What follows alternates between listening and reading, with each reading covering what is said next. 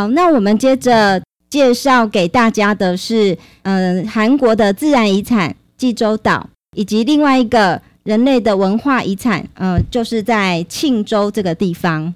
对，其实我们刚刚也讲过了，韩国的世界遗产总共有十二项嘛。对。然后有十一项是文化遗产，嗯，然后有一项是自然遗产。对。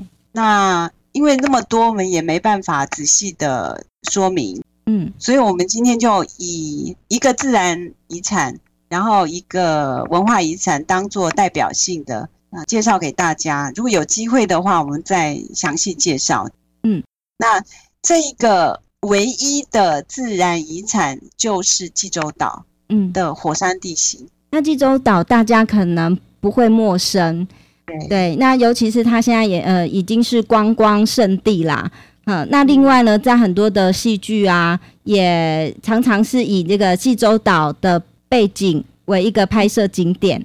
对，嗯，济州岛其实我那个时候在十年、十五年前吧，就刚来韩国不久的时候，嗯、我有一个朋友就跟我说啊，他就问我说，哎、欸，我们你要不要去济州岛投资这样子？嗯哼，我说为什么？就是十五年前，韩国就开始决定要把济州岛呃打造成怎么讲？美国的夏威夷这样子哦，他要把它变成一个观光特区。嗯哼，所以从那个时候就开始一直铺路，一直到现在。所以你看，那今天济州岛会变成一个观光胜地，绝对是不是一天两天，长而是长久经营的。对对，嗯，尤其是它会变成世界知名的一个观光景点，最重要的也是因为。它申请世界自然遗产成功的这件事情，嗯哼，对，也是他们很用心啊。对对对，这个自然遗产哦，怎么讲？它到底什么自然哦？就简单的用一句话来讲，就是它的火山地形。嗯哼，因为济州岛其实就是一个火山，嗯，它就火山喷发以后，然后融那个岩浆啊，嗯，然后凝固以后凝结成的一个。一个岛嘛，就济州岛。对，所以你如果去济州岛的话，你就会看到一下飞机就发现不一样，那个泥土颜色不一样，石头颜色不一样，嗯哼，都是黑色的。嗯嗯嗯。为什么？因为就是那个火山熔岩爆发的时候留下的那个灰烬，嗯，那个颜色，火山石啊，嗯。像以前我去旅行的时候，哦，那个时候好特别哦，嗯，想要拿一块回来做纪念，这样子因为就被导游看到，嗯，不可以哦，好的因为太多人想要。想要拿走这样子，所以那个你就算是偷偷的藏哦，在那个机场出关的时候，他就会用那个 X 光帮你照出来这样。哦，所以每年机场都会搜出几吨的石头这样，有想想要偷带走的，不准带走的。那么、也是因为有这样把关啦，嗯，所以你看济州岛它现在可以维持这个状况，要不然那个石头早就没有了。是，对，是在济州岛的自然遗产当中哦，其实有。我我比较熟悉，而且比较认识的哈是汉奴山，嗯，汉拿山哦，汉拿山啊，汉拿山，山，OK OK。那汉拿山呢，在戏剧里面常常出现，也不不算长啊，哦、就我我印象很深，就是我很喜欢看那个，呃，那叫金三顺哦，我的名字是金三顺，哦、对对对对，已经蛮久的，但是我印象很深，就是那个玄彬啊，那时候去爬山。是玄彬爬吗？还是那个女生去爬？哎、欸，呃，两个都有爬。那个女生去爬，爬了一半，然后那个玄彬出现这样子。对啊，那那句我真的印象很深刻。对对对，那是汉拿山吧？没错，汉拿山哈。对对对对，它就是个火山的山峰嘛。嗯嗯。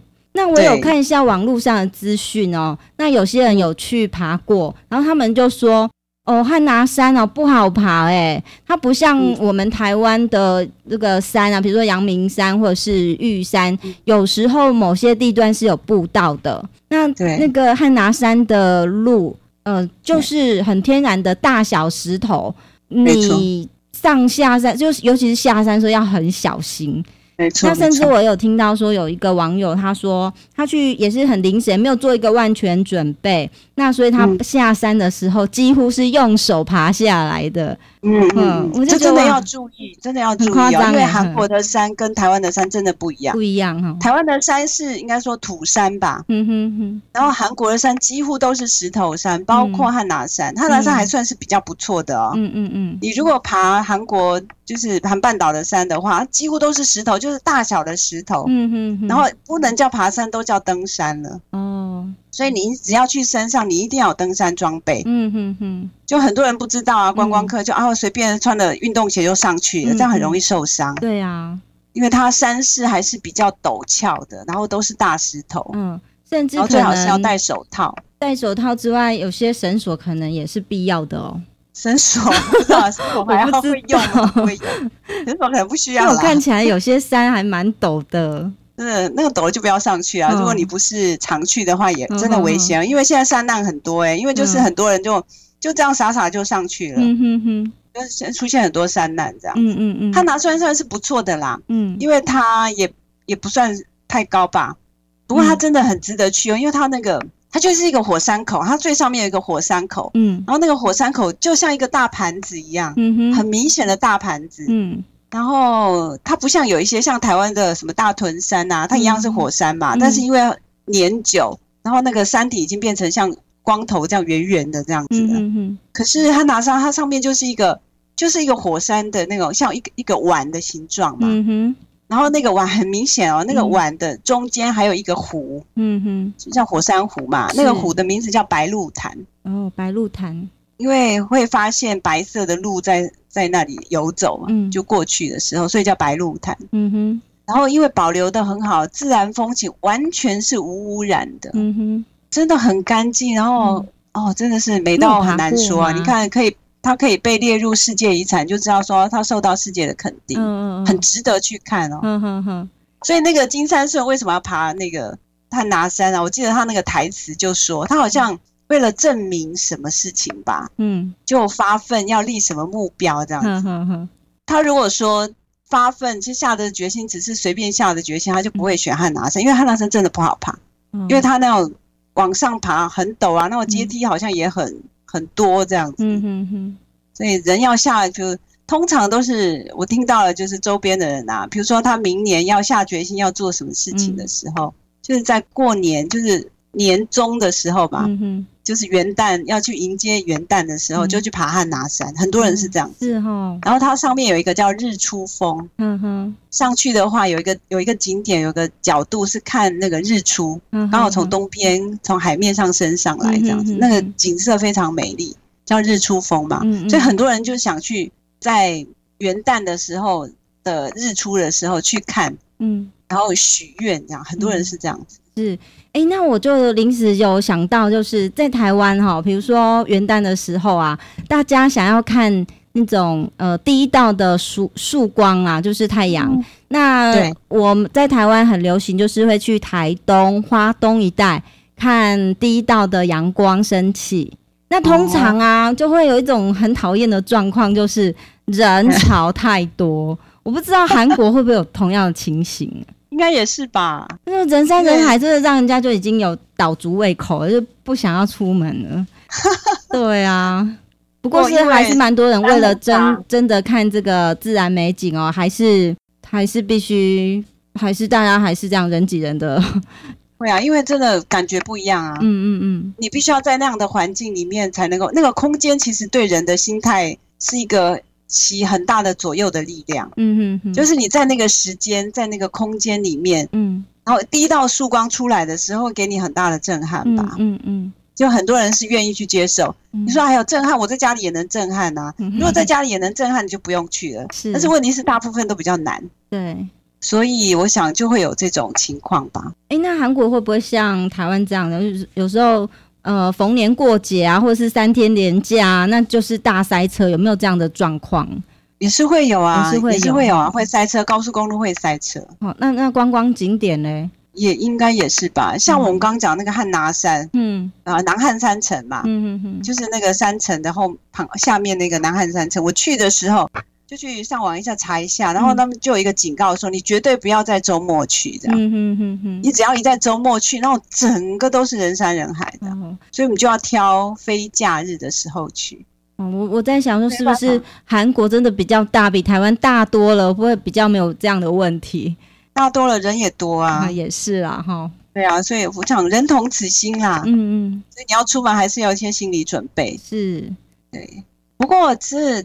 济州岛的自然遗产哦，最有名的其实还不是汉拿山，其实是一个，嗯、它其实是那个那叫什么自然洞窟。嗯，就是因为那个火山爆发的时候，不是有岩浆吗？然后岩浆就流下来，然后侵蚀那个地面。嗯。然后就往地底下一直清啊，钻钻钻钻钻，那种融化，嗯，融一个很长很长，大概有几公里长吧，对，然后形成一个洞窟，嗯哼哼哼，然后那个洞窟又经过数万年的时间，嗯，然后不是有那个那种地下水，对，对对对，就长出很多钟乳石，然后非常的美丽。我去的时候，哇，你真的很难用言语来形容，嗯哼，那个钟乳石真的是。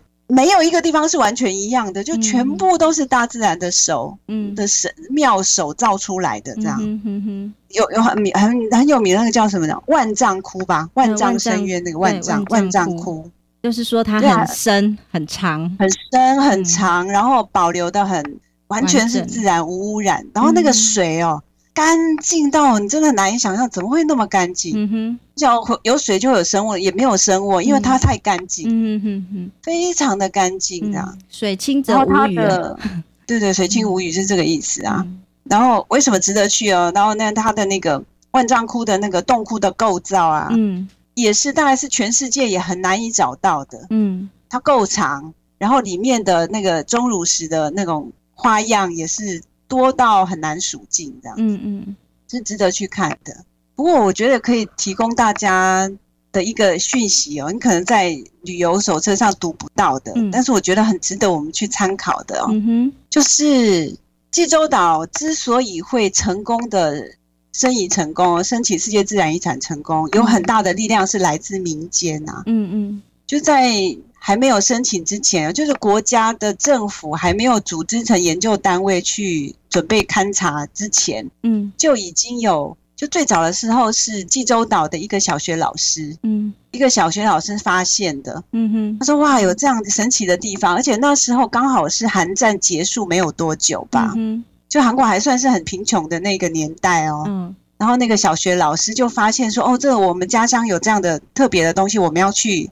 探勘这样子，嗯、然后那时候电灯好像也不发达，嗯，然后这个老师就找几个他的好好朋友，嗯，几个老师一起开始的。然后那时候要进洞窟也没有什么什么充电的东西，就用火把、欸，哎，嗯哼哼，就直接烧火把，然后进去，然后慢慢的找，然后画它的地形，做探勘。哦，然后因为太长了，然后要很多事情要做整理工作嘛，嗯嗯。然后他还找他的学生，那时候他教五年级，然后五年级班上的学生都把他叫过来。小学五年级啊？对对对对对，好有趣啊，很有趣吧？对啊，你很难想象，而且这件事情不是说三天两天就结束了，嗯，持续了好多年哦。嗯哼哼哼，你想这份心意哦，我就觉得哦，听到的时候就觉得太感动了。嗯嗯嗯，虽然他们不是学者，嗯，不是专业的考古学家，但是就是一份爱乡的那种心情嘛。对。就开始做这个调查，然后慢慢的政府也发现了，嗯，才组成专业的调查的研究单位，才开始进行这样子。嗯，然后这些人当年就是组成探勘的这些老师，嗯，还有小朋友，对，小朋友应该也长大了，小朋友已经大学毕业，甚至其中有人去当大学讲师了。嗯哼哼，然后那些老师现在都八十几岁了吧？嗯哼，然后有。